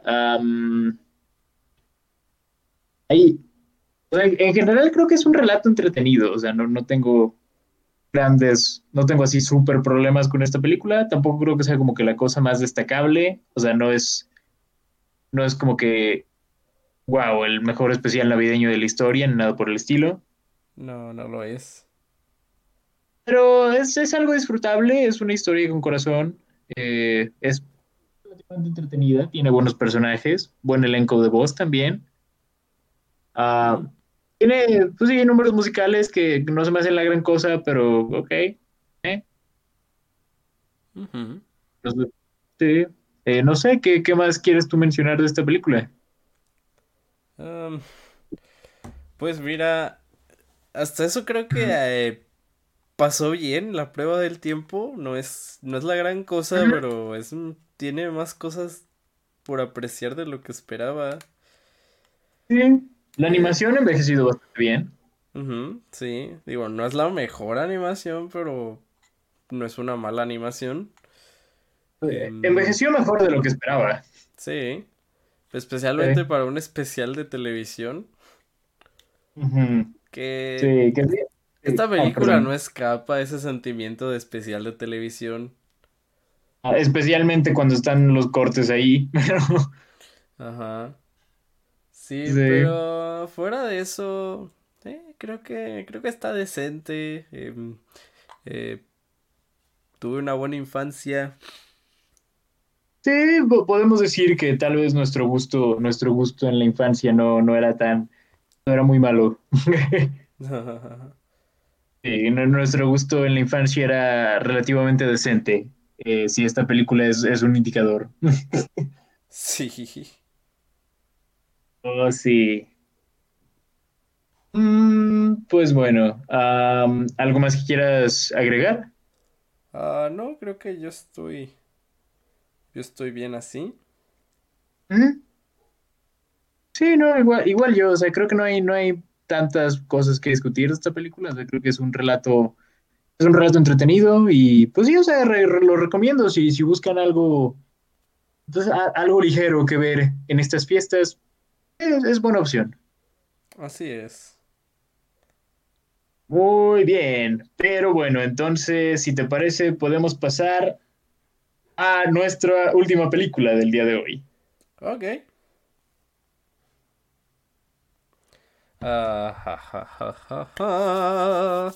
Hablando de...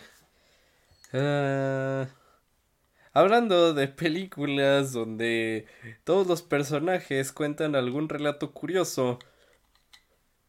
Ok, ah, esta es Break the Holes, uh, que es pues este especial de Navidad eh, realizado en el año 2007 de pues de esta famosa franquicia eh, slash meme slash eh, icono cultural slash religión uh, Shrek conoces a Shrek, no hay, no hay escapatoria. O sea, si estás viviendo en el año 2020, obviamente tienes familiaridad con Shrek. O sea, eso, Pero bueno, ¿de qué trata este especial? Pues bueno, Shrek eh, descubre que le tiene que dar eh, pues una Navidad a su familia, pero pues es un ogro y no sabe cómo demonios se festeja la Navidad.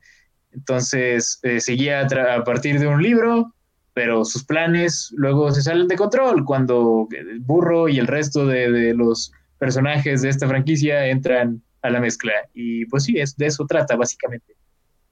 Así es. Así es. Y pues bueno, antes de comenzar a discutir este especial en concreto, quiero decir esto.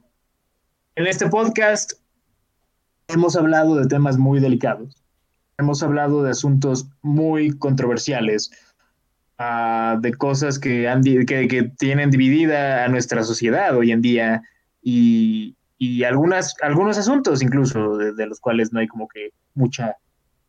Eh, pues no hay cosas que... Bueno, son temas muy delicados, es lo que quiero decir. pero ninguno de estos temas que hemos discutido, ningún tema de tinte político que podamos mencionar en este podcast es tan delicado como lo que vamos a hablar a continuación. Em, Shrek. Sí, eh, la, la, racita tiene un amor muy insano por Shrek. Sí. Disclaimer, eh, voy a ser transparente, como ya saben que me gusta hacer. Me gusta Shrek. Eh, es un clásico. Las primeras dos. Las primeras dos, especialmente la segunda. a mí también, sí. Y a mí también me gusta mucho, entiendo el mame, pero a veces me preocupa la gente porque siento que se obsesiona demasiado con Shrek y no es mm. tan buena. ¿Ok? Mira, creo que, creo que Shrek ha, pasado del punto de, ser más que, más que una, simplemente una película bien recordada o una película querida por el público a, ser prácticamente la, religión más poderosa de este planeta. Sí, eh, el fandom de Shrek es muy peligroso, me, da miedo, me da más miedo que eh, los fans de K-Pop, no sé. Mira, los, el, fandom de Shrek es el equivalente, es el equivalente fílmico a, los stands de, de BTS. que estoy seguro que comparten mucha audiencia, pero... Eh, sí. Shrek. Mira, Shrek me gusta. Shrek es. Es una buena película. Puedo entender por qué es un icono cultural, pero. Se, ha vuelto todo, todo una religión. Sí. Y yo no lo entiendo. Sí, no, o sea, de nuevo, es, eh, es una muy buena película, es un clásico, eh, y, o sea, lo decimos aquí dos personas que, que vivieron pues todo eso en su infancia, vaya, o sea, todo el auge de Shrek. yo, tenía esta película, la segunda en VHS, y las veía muy seguido. Sí, no, especialmente la segunda me encanta, ¿saben? O sea, es... Eh, mira, eh, diré mi mini reseña de cada película en la franquicia. Ah, Shrek 1, clásica, o sea, vino a romper todas las normas de películas de cuentos de hadas y eso se apreció mucho. Uh, y es una película muy entretenida también y funciona en ese nivel. Ahora, merecía el Oscar sobre Monster Inc. Eso es debatible. Sí. Pero. sí, lo merecía. Eh, sí, probablemente. Pero bueno, el punto es: el punto es eh, Shrek 1 es, es, un clásico y pues puedes ver por qué es tan bien recordada. O sea, sí hizo, hizo muchas cosas, pues que no eran tan vistas. Eh, fue una película, pues también eh, revolucionaria en ese sentido, creo yo, hasta cierto punto, ¿sabes? luego vino Shrek 2, que tuvo un enfoque tal vez diferente al de la primera película, pero a la vez creo que lo hizo todavía mejor. Ah, me, me, parece que Shrek 2, para mí Shrek 2 es el punto alto de la franquicia, o sea que creo que como comedia es, es la más divertida de todas. Uh, y sí, funciona, funciona muy bien, o sea, creo que Shrek 2 es, es, es, por la que más entiendo el mame. Shrek 2 es, bueno, Shrek 2 es una joya. Uh, iba a decir es amor, es vida, pero no. Um, pero luego por de ahí favor. llegamos a Shrek 3. No, no, no. Pero luego de ahí llegamos a Shrek tercero. Y pues bueno, ¿qué, Cuando la gente habla de Shrek, suelen omitir Shrek tercero. Pero incluso he, visto gente que se pone muy a la, muy a la defensiva con Shrek tercero, ¿eh? Yo no he visto a nadie, pero. pero me imagino que hay gente que le gusta a mí no se me hace horrible, pero definitivamente es la peor de Shrek por mucho. Sí. Sí, creo que, creo que fue el punto en el que Shrek como que perdió un poco de esa magia, o sea, ese estilo, como que querían seguir siendo irreverentes, la cosa es que como que la franquicia perdió el sentido de, de qué fue lo que la hizo especial en primer lugar, o sea, el, ese aire como de, de sátira, pues, de, y de burla hacia, pues, de la cultura popular de la época, eh, no, o sea, es algo que se perdió y creo que eso Es la meca de la irreverencia. Eh, creo que Shrek tercero es la más débil. Ah, y posteriormente tuvimos eh, Shrek para siempre, que, ok, eh, está bien. Um, He visto gente que le mama Shrek Forever ahí. Ayer me enteré que al parecer hay un canal, que ni siquiera recuerdo cómo se llama, que al parecer hizo un video ensayo explicando por qué Shrek Forever es muy buena. He visto opiniones de todo tipo. Honestamente no comparto que Shrek Forever sea muy buena. No. De hecho, me dudaría pensar si es buena. De hecho, no es buena. Lo, lo, diré ahorita. Se me hace ok. Sí, es, es ok. Ah, es mejor que Shrek tercero. sí, es mejor que Shrek tercero. Era, era un paso en la dirección correcta, pero después de Shrek Forever como que decidieron tomar un break. Y ha habido muchísimos años de especulaciones de Shrek 5 que no se han materializado. Por más que la gente diga que ya está confirmado. Sí. Es, algo, es algo muy extraño que también he, notado. Pero sí, o sea, y me parece curioso porque pues se supone que, o sea, Shrek, eh, Shrek Forever After literal era, era, era pues comercializado como el capítulo final, literal, está ahí en el póster. pero, bueno, Ha, habido un. Una. ¿Cómo se llama? Un. Una, subida de amor por las películas de Shrek, que ya dije, no se me hace sano, por favor, váyanse a checar. Por eh, favor. Así que puedo ver por qué DreamWorks vería dinero en eso. Sí. Que digo, Shrek siempre fue como su franquicia más rentable. Ah, sí, claro, desde un inicio, o sea, desde la primera película. pero sí, o sea, puedes ver porque, porque aparte de las películas, en el canon de Shrek también existen eh, pues, especiales. Eh, este, eh, bueno, está, está Shrekless, eh, también está pues toda esta, pues la película spin-off del gato con botas también existe y también tenemos eh, pues este especial del que vamos a hablar el día de hoy, que es Shrek the Halls o Shrek Horroriza la Navidad, que fue lanzado en el año 2007, eh, poco después de que salió Shrek tercero. Lo puedes ver como una especie de acompañamiento directo, no sé cómo vean. Em, sí, es un mm, acompañamiento y, eh, es mejor que Shrek tercero, pero eso no es mucho que decir. Esa no es una barra muy alta. sí, sí, no, o sea, realmente, o sea, puedes ver que Shrek, the Horse pertenece a esa parte, a, esa época, pues, en cuanto a la historia de Shrek. Ah, que sí, no, o sea, no estaban necesariamente en el mejor momento de la franquicia. O sea, en cuanto a, en cuanto a popularidad, sí, o sea, estaban bastante altos. O sea, Shrek tercero fue una película muy taquillera Creo que hizo menos dinero que Shrek 2, pero igual fue bastante exitosa. Y pues sí, sí, o sea, obviamente Shrek es una propiedad a la que le han sacado bastante dinero. digo, solo tienes que ver todos los productos que se llegaron a comercializar, como Shrek. Shrek. Y Shrek, sí, sí, eres eh, español. Y em, sí, Shrek the Halls. Y así es como llegamos a este punto. Shrek the Halls, el especial navideño de Shrek. me. Me. O sea, no es. Es todo lo que puedo decir de, este especial. Es, no es malo.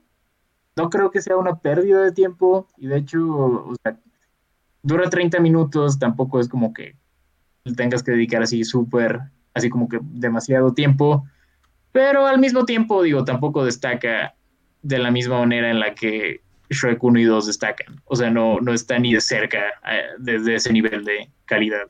Sí. Ah, siento, que, siento que nos van a funar. Ah, pero bueno. Eh, hemos dicho cosas peores, digo, somos los haters número uno de, de Mamma Mía, ¿no? La, eh, la peor película de la historia. Eh,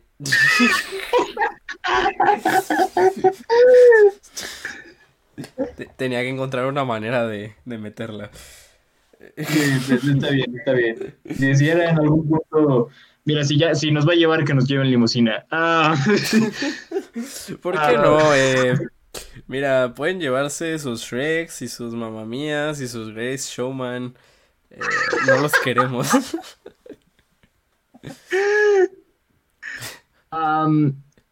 pero bueno, sí, no, o sea, realmente creo que no hay gran cosa muy destacable de este especial. Puedo decir cosas que no me encantan, puedo decir cosas que, algunas cosillas que están bien, o sea, tiene algunos chistes que funcionan. Eh, me parece que inicia bien también. O sea, creo que me, gusta como este, este chiste al inicio de burro llegando en pleno junio o julio diciendo a Shrek de que sí, sí, sí, ya va a ser Navidad en 159 días. Todo, el año está chingándolo de la misma forma. uh, también esta secuencia cuando, cuando Shrek va, va, va al pueblo y recorre todo este trayecto así súper todo, todo un trayecto súper peligroso para llegar ahí, de que um, tiene que cruzar toda una, toda una ventisca y uh, cruzarse por, por, un, por un pinche puente y escalar una montaña para llegar ahí. Sí. E-, ese gag me gusta, ¿eh? um, tiene cosas muy oscuras también por ahí, digo, está el, la backstory de, de, de, de jengibre. Uh, que es, Creo que es la, la, mejor backstory. sí. Creo que eh, es una de las secuencias que más recordaba de esta película. Eh, básicamente Santa Claus comiéndose a, a, la, a la novia slash esposa de, de, de, de, la grita de jengibre. Creo que ese personaje ha pasado por demasiadas cosas, ha aguantado demasiada mierda en su vida y eh, le deseo lo mejor.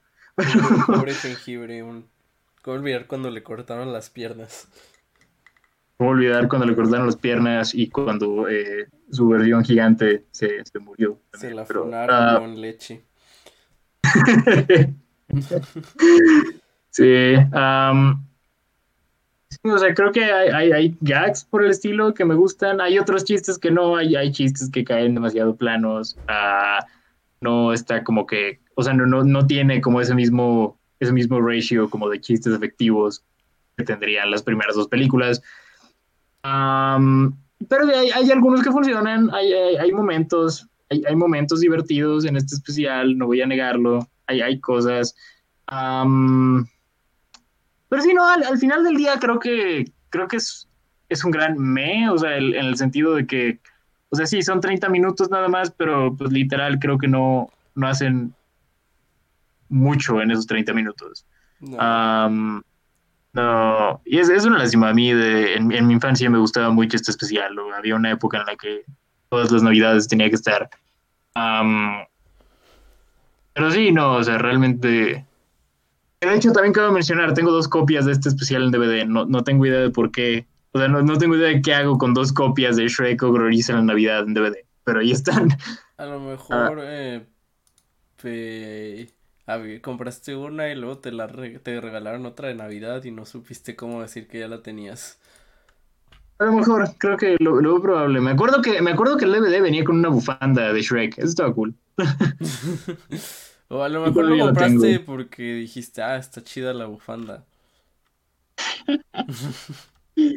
tal vez, tal vez. Es, es posible, es posible pero sí, creo que también es, ese tipo de cosas eh, que no, odias cuando pasa esto con, con tus franquicias ya establecidas.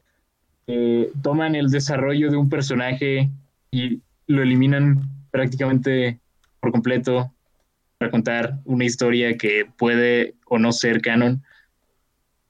Ah, no sé, o sea, creo que tienen un poco de esto de Shrek. O sea, creo que Creo que retrocedimos en cuanto al desarrollo del personaje de Shrek para este punto. ¿Qué digo? Eso también puedo decir de Shrek tercero, ah, que también es uno de mis problemas con esa película. Sí, eh, eh, lo retroceden para, algún chiste. Sí, sí, exacto. Y, pero además te diré esto también. O sea, creo que o sea, la, la, película trata, la película trata, bueno, este especial más bien trata a Shrek como, como si él fuera el que está mal aquí. Pero piensa, piénsalo bien, o sea, piénsalo de esta manera. Imagina, eh, o sea, que estás pues pasando una Navidad de lo lindo, a solas, en tu casa, tranquila, o sea, quieres algo tranqui nada más.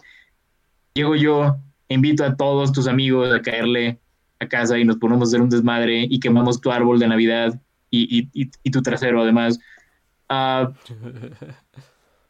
¿Cómo reaccionarías? Muy mal. Sí, exacto. O sea, creo que, creo que Shrek, o sea, tampoco, tampoco es como que Shrek actúe de la manera más irracional, eh, de la manera más irracional posible en este, uh, en, en, este especial. Y de todas formas todos lo tratan como, como si él estuviera mal por, por haberse enojado con todos, por, por, por el desmadre que hicieron en su casa. Creo que, creo que Shrek estaba en lo correcto. Sí, Shrek tenía razón aquí en esta situación. Digo, a lo mejor no se portó muy bien desde un inicio, pero. Mm. Pero tenía razón genuina para estar enojado. Sí, había una línea clara que fue cruzada que fue cruzada y pues, pues no me gusta que esta película niegue que hay consecuencias, ¿no? Está bien enojarse, a veces la gente hace cosas que no nos gustan, no tenemos que aguantarlos, de eso no se trata la Navidad. Exacto, pero no, son tus amigos y aunque te desmadraron la casa y te, te, te quemaron las nachas, de todas formas, tienes que perdonarlos. No, la Navidad es, pues, estar en la cena y decir, no, tío, la neta me cagan tus comentarios homofóbicos, vete a la verga. No, la neta, los terrenos son míos, déjense de mamá. Mira, abuela, yo soy el único con una carrera universitaria. No le hagas caso a mi tío, él que hizo, ha tenido tres divorcios.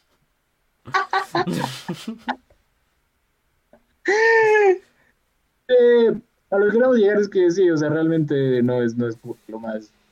o sea, realmente está muy cuestionable eh, la perspectiva que está, o bueno, la, sí, el bias que, está, que este especial agarra. también, bueno, no sé, o sea, también, o sea, creo que en general, eh, de nuevo, no, no se siente como que gran cosa pase en este especial, o sea, solo hay, hay personajes contando historias, pero realmente, pues sí, o sea, es, muy poco tiempo de la duración, si te pones a pensarlo. Y eh, Digo, también tiene, debo decir, eso también tiene posiblemente otra de las secuencias más icónicas de, este especial, eh, que es el, el, pavo, el pavo bailarín. Eh, sí. Ah, otra, otra de las cosas que, más recordaba, de debo decirlo. sí. Mm, pero sí, Sí, fuera de eso, pues no sé, realmente no hay, no hay gran cosa de, este especial. Creo que creo que es de, lo menos interesante que tiene toda la franquicia, honestamente. No es, no es el punto más bajo, de nuevo, ya dijimos, o sea, creo que, creo que es mejor que Shrek tercero. pero no, tampoco es algo muy destacable. Nah. Ha habido mejores. Sí, hay, hay, hay, mejores, hay, mejor, hay mejores cosas de Shrek por ahí. Hay, hay, hay cosas más, hay cosas más interesantes de Shrek. Ah. ah, sí, pues qué más, no sé, voy a, voy a ver si puedo concluir con algún dato curioso, pero no sé si haya. A ah. ver. Bueno, eh, cabe mencionar, este fue el primer especial de TV de, de, de, de DreamWorks. Eh, sí, el primero, luego vendría el de, el de Madagascar, si mal no recuerdo. Mm, nice. Sí, el de Madagascar, que, mal, que, también, o sea, según recuerdo, digo, no sé, no me acuerdo bien de la cronología ahí, pero creo que era un especial que medio negaba la existencia de la segunda película. Oh, vaya.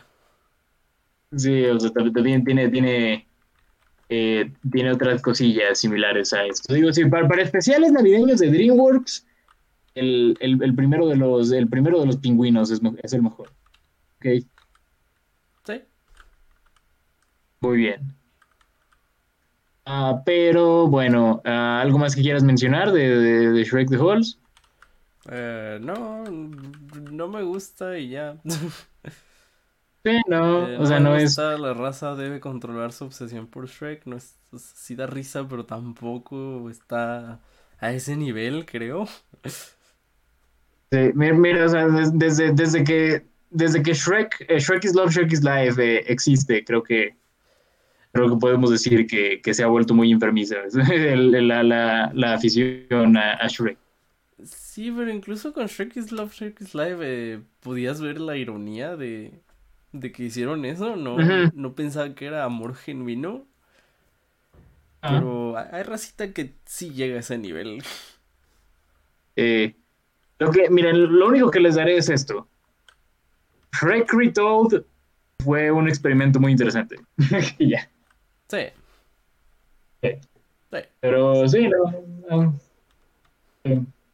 Ah, pero sí, Raza, eh, calmen, calmen esa, esa ansia, por favor. Vean, vean a un psicólogo o algo por el estilo. Digo, no hay problema con, con que te guste Shrek. A mí también me gusta.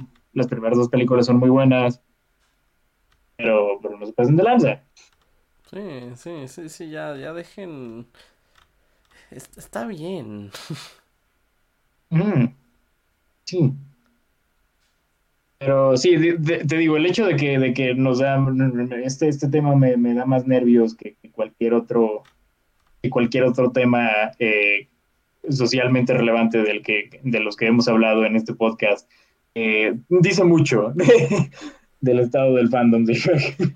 Sí, el, el, fandom de Shrek, not good, no me gusta, solo de 10. Ok. Pero bueno, habiendo dicho esto, ¿te parece si pasamos a calificar eh, estas películas? Ok, dale, dale, mi don. Muy bien, pues empecemos calificando Santa Claus conquista a los marcianos. ¿Cuánto le damos? Uh, dos de diez. Sí. Ni siquiera pues, es lo suficientemente interesante para que le dé un uno. es, lo mismo que yo estaba pensando. Le doy un dos también. Uh, no la odio lo suficiente como para que sea, para que sea un uno, pero sí, es, es, muy mala. Ah, sí, es, muy mala y es menos entretenida de lo que esperaba, así que es un punto en contra. Ah, pero igual, si, si quieren ver algo extraño, algo que, les haga cuestionarse cómo es que esto existe, Santa Claus conquista a los marcianos, es buena opción. Eh, eh, pasamos a Christmas Story, ¿cuánto le damos? Eh, yo un 7, posiblemente lo puedo subir a un 8, pero 7 me parece bien. Ok, uh, sí, no, para mí es un 9. Eh, la primera vez que la vi era un 8, pero eh, después de haberla vuelto a ver y de haber encontrado más que cosillas que, que decir de esta película, eh, lo, lo, subo a un 9. La verdad, creo que, creo que lo vale. Perfecto. Así es. Uh, pasemos a, a, Muppet Christmas Carol, The, Muppet Christmas Carol. ¿Cuánto le damos? Uh, también un 7, más pegado a un 8. Sí, no, para mí, para mí es un 9, o sea, creo que, creo que es eh, un, relato maravilloso, creo que es una muy buena adaptación de, de, una historia que hemos visto ya varias veces. Y pues sí, es, es imperdible. También si, si les gusta el tipo de humor de los Muppets, primero que nada, no sabría por qué no han visto esta película si les gusta el humor de los Muppets, pero eh, definitivamente es imperdible. Sí. sí. Ah, muy bien, pasemos a nuestra siguiente película, El oso mandarina. ¿Cuánto le damos? Un 5. ok. es más de lo que esperaba. Sí. sí, para mí. dale. Sí, no sé, es, es buena infancia, buena infancia. no, es, no, es, la cosa más destacable del mundo, tampoco es mala. Eh, para mí es, es, decente, creo que es un rato decente y creo que es un especial con mucho corazón. Le doy un 7. sí, sí, para mí es un 7. Y muy bien, finalmente Shrek The Halls. ¿Cuánto le damos? Eh... Un 4. ok, ok. Eh, sí, no, igual mi calificación no está tan alejada. Para mí es un 6. de nuevo, o sea, no creo que sea terrible, nada por el estilo, pero es simplemente me. O sea, no, no es. No es lo más interesante que tiene Shrek, definitivamente. Nah. Nah. Ni de cuña. Pero bueno. No, ni de cuña. Pero bueno, si te parece, pues podemos también eh, ir seleccionando las películas del próximo Ivy, que vamos a seguir con nuestro catch-up de 2020. Ok. Muy bien. Pues, eh, pues mira, lo que determinamos fuera del aire es que hay cuatro películas que van a quedar de cajón, así que vamos a seleccionar una cada una después de haber mencionado estas cuatro. Pero va a estar eh, Soul, Wonder Woman 1984, okay. Druk, Druk, la nueva de, de Thomas Winterberg, y Ma Rainey's Black Bottom también queda de cajón. Ok. Muy bien. Y pues cada quien selecciona una. ¿Tú cuál quieres, Sebas? Oh, sí. Em, yo había pensado esta que se llama Black Bear. Uh, también es una de las que tenía contempladas, ¿eh? Sí, Black Bear. Con la semana pasada hablamos de Aubrey Plaza, así que. ¿Por qué no? Muy bien, muy bien, me parece perfecto. Ah, y bueno, yo, yo hablaré de una película que salió hace ya algunos meses y no hemos hablado de ella, pero eh, tengo ganas de hablar de ella. Eh, On the Rocks de Sofía Coppola. Ok. Muy bien, entonces para la siguiente semana quedan estas seis películas: Soul, Wonder Woman 1984, ah, queda Matt Rainey's Black Bottom, Druk, Black Bear y finalmente On the Rocks. Ok. Perfecto. Bueno, habiendo terminado esto, eh, pues eh, solo me queda decir, Sebas, muchísimas gracias como siempre por acompañarme aquí y especialmente hoy que, es Nochebuena. Ah, espero que pases una maravillosa Navidad. Em, Igualmente, también señor. Ay, gracias.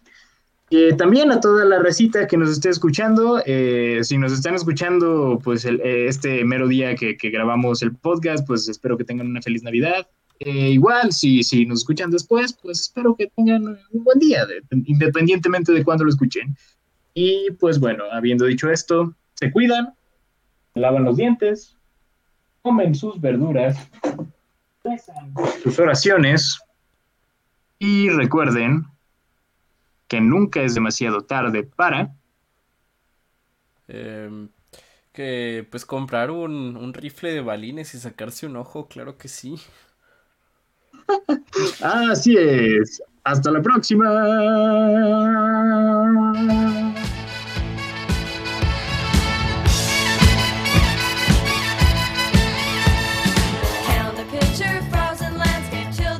Esto fue AV Club. flashback.